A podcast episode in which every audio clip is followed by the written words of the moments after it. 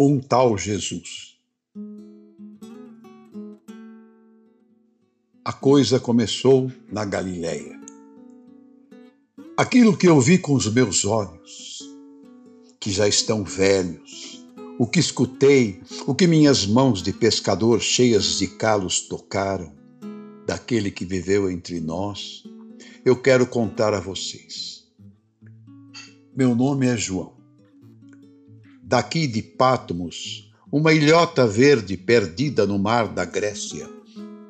Não deixo de recordar de Jesus de Nazaré, o filho de Maria, a quem conheci tão de perto. Com ele vivi os melhores anos de minha vida, que já está se acabando.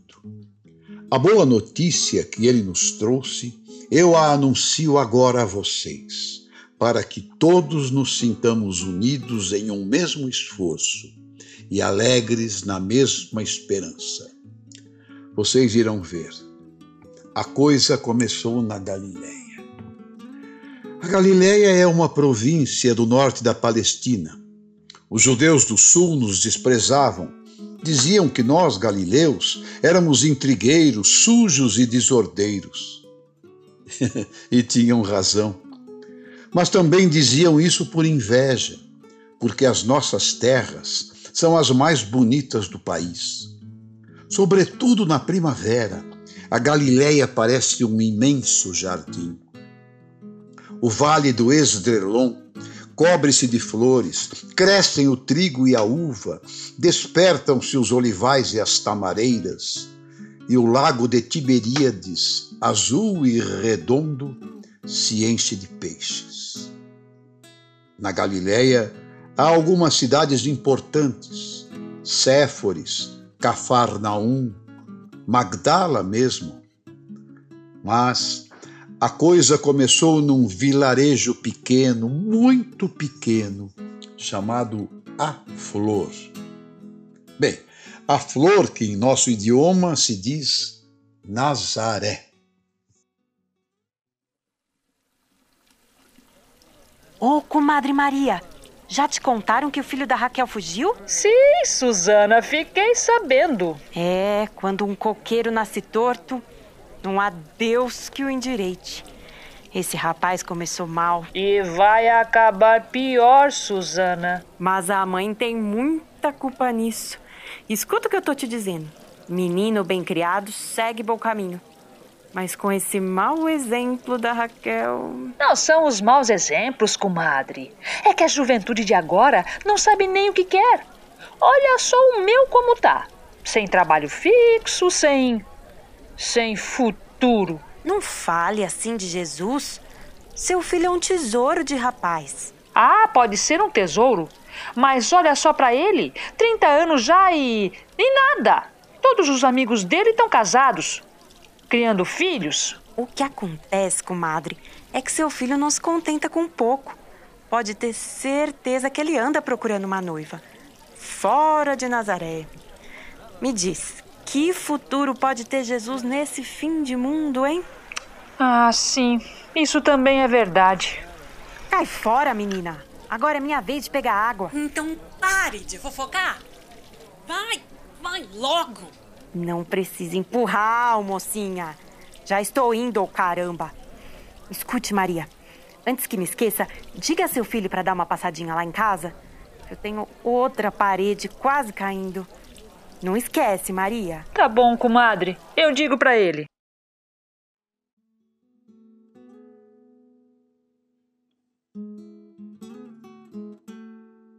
Nazaré era isso. Um povoado de camponeses perdido num obscuro rincão da Galiléia. Tinha somente umas vinte casas e uma pequena sinagoga. Daquele lugarejo não havia sai ninguém importante. De Nazaré não sai nada de bom, diziam os vizinhos da cidade de Caná. Os nazarenos eram muito pobres, andavam descalços e quase nenhum sabia ler construíam suas casas aproveitando as grutas que se formavam na encosta da colina. Em um daqueles casebres vivia uma camponesa viúva, mas ainda jovem. Chamava-se Maria. Vivia com seu único filho, um homem zarrão alto e simpático, com rosto moreno, queimado do sol e a barba bem preta. Chamava-se Jesus. Deixa de lado esse martelo e vem logo, que a comida está esfriando. Jesus! Que foi, mãe? Você tá surdo? Para de martelar e vem comer! Anda! Tá bem, está bem. Quem mandou me meter a fazer essas malditas ferraduras? Eu não devia ter dito para aquele romano que eu sabia fazer ferradura. Uma só é maior que a outra aí, ó. Ai, Jesus, filho. Também você quer se meter em tudo. É alguém semeando o trigo e lá vai você. É um rebanho de carneiros e lá vai você de novo. E levantar paredes e colocar portas. E agora era só o que faltava inventando de fazer ferraduras. Ah, não se queixe, viu? Porque nós vamos comer essas lentilhas graças às ferraduras. O romano me pagou um denário adiantado, mãe. Pobre romano. E, sobretudo, pobre cavalo. Você não disse que a comida estava esfriando? Pois então vamos comer. Ah, que cheirinho delicioso. Anda, filho. Reza a bênção. Uma bem curta.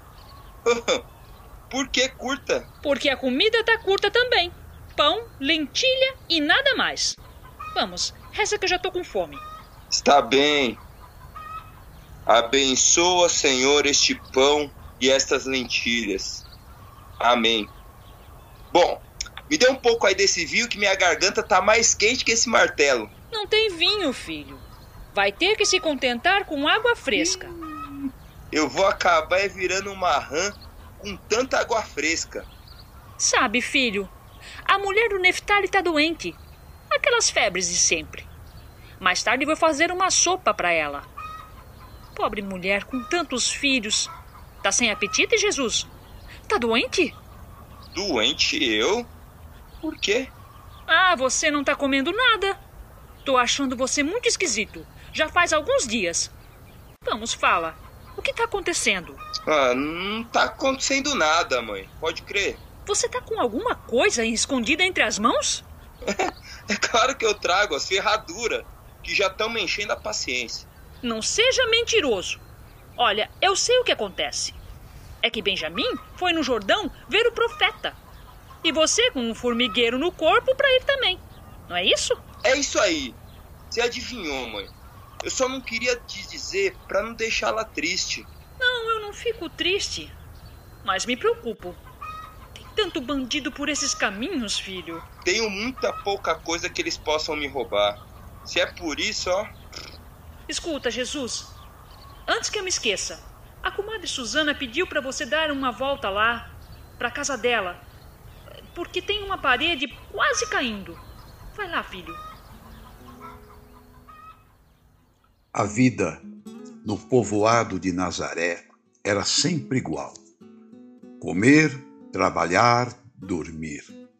As mulheres se distraíam conversando e fofocando enquanto tiravam água do poço.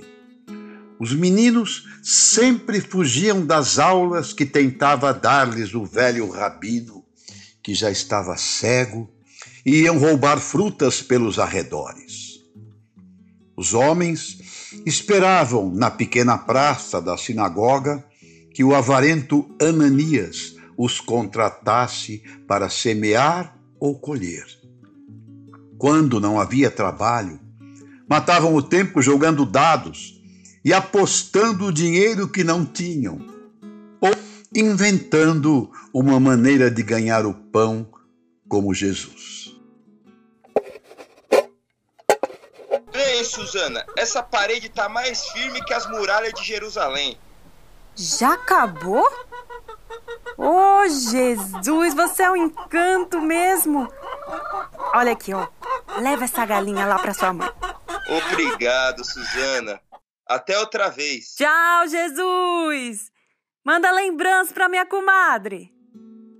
Ao cair da tarde, todos regressavam para os seus casebres para esquentar-se junto aos fogões de pedra, tomar alguma sopa e deitar-se sobre as esteiras de palha que lhes serviam de cama.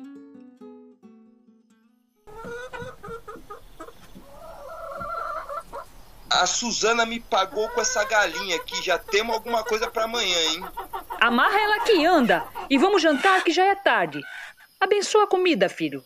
Mas, ô mãe, não são as mesmas lentilhas que sobraram do almoço? Sim, e daí? É, que elas já estão bentas. Quantos dias você vai ficar fora, filho? Oh, eu não sei. Mas, filho, o que você vai buscar num lugar tão longe? Perdeu alguma coisa lá? Não, mas todo mundo quer ver e escutar o profeta João.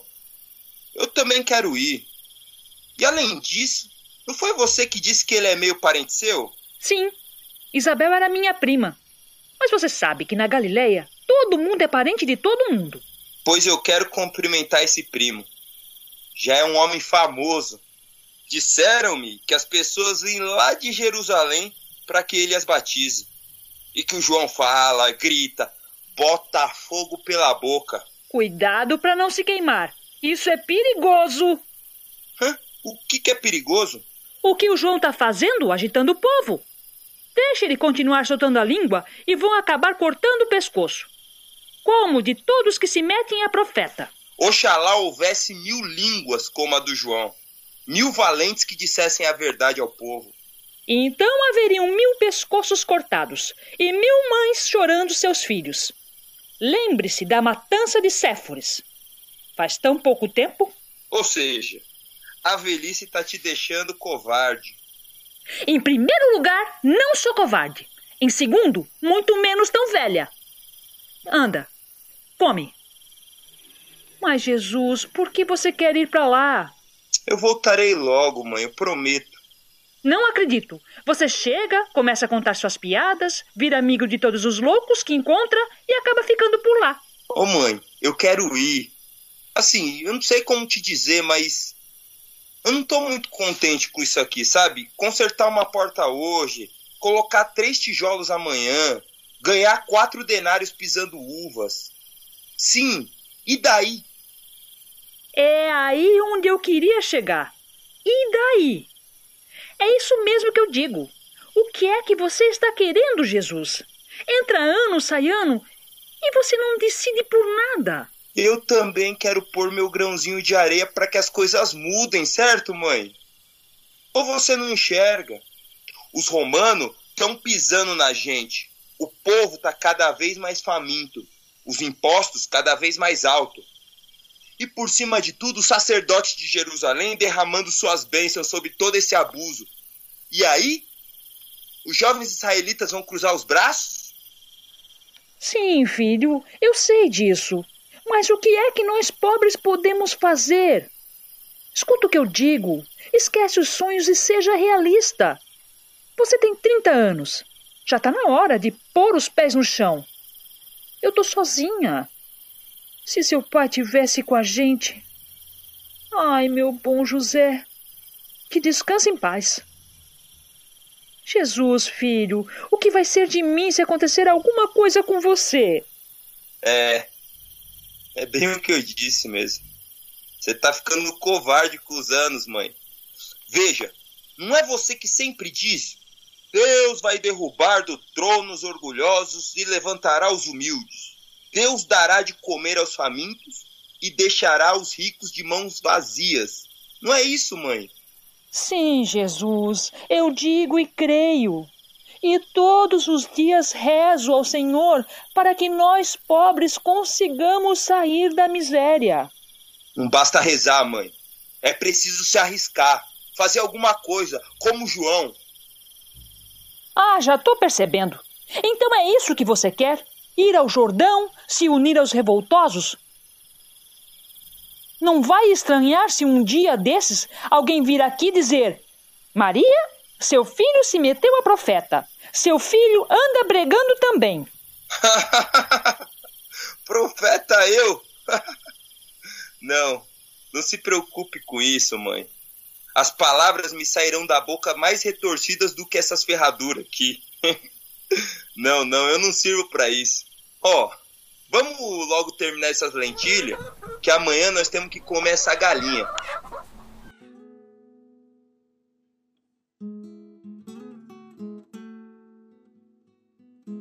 E poucos dias mais tarde, Jesus se levantou bem cedinho, jogou uma túnica por cima do corpo, pegou um galho seco como bastão e se pôs a caminho rumo ao rio Jordão, onde estava João, o profeta. Um tal Jesus. Uma boa notícia contada aos povos de nossa América. Escrita por José Inácio e Maria Lopes Vigil. Assine Um Tal Jesus. As contribuições e assinaturas podem ser feitas por meio do Pix, PicPay, PayPal e Apoia-se. Siga-nos nas redes sociais. Arroba Um Tal Jesus. Uma produção Matulão. Interpretam Narrador Roberto Ascar Jesus Pedro Leal, Maria, Andréia Rocha, Susana e Mulher do Poço, Bárbara Suemi. Narração de créditos, Luiz Altieri. Música, Matheus Abumansur. Edição, Geomarque Roberto. Designer, Bruna Sales, Opará Produções. Desenvolvedor Web, Júnior Rocha. Produtores, Geomarque Roberto, e Eduardo Campos Lima.